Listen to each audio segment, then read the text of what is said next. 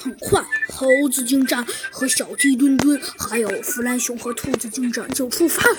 他们带着一个大大的兜子，因为因为这次他们装的东西太多，于是他们开了一辆四四人吉普车。因为只有吉普车后备箱大得很，可以装下这么多东西。不过呀，路上的时间还真是长。果然不会是去郊区的呀。小鸡墩墩一开始在车上坐的就有些烦了，然后后来是越来越烦，最终猴子警长的头都大了，因为毕竟他他们上车什么也没带呀。与此同时，正在驾车的猴子警长对着小鸡墩墩说道：“那小鸡墩墩，没关系，你安静一点，我们很快就快到了。”哎，猴子队长，你别骗我！你一路上已经说了，我想一想，已经说了十五次，说了十五次，很快就要到郊区了。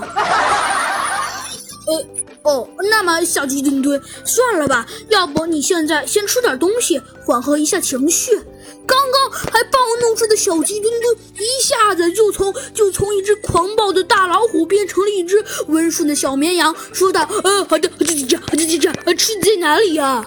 呃，吃的那好吧。”猴子警长说了，呃，说说了一句“好吧”，于是啊，便踩了一下刹车，车停下了。嗯，小鸡墩墩，你，嗯，你你确定？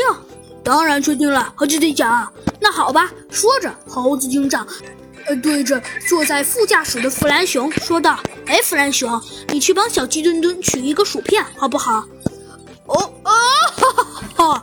最懂科学的天才，最有品味的坏蛋，弗兰熊这一次就同意你猴子警长的请求了吗？不过，嘿嘿，猴子警长，嗯，好了好了，弗兰熊，你别说了。行了，的确，我的智商没有你高，不如你厉害，行了吧，弗兰熊？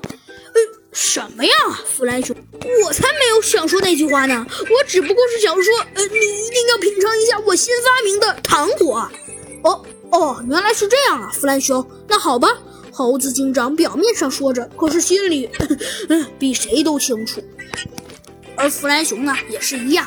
很快，弗兰熊啊从后备箱中取了一个薯片，他们啊继续开车。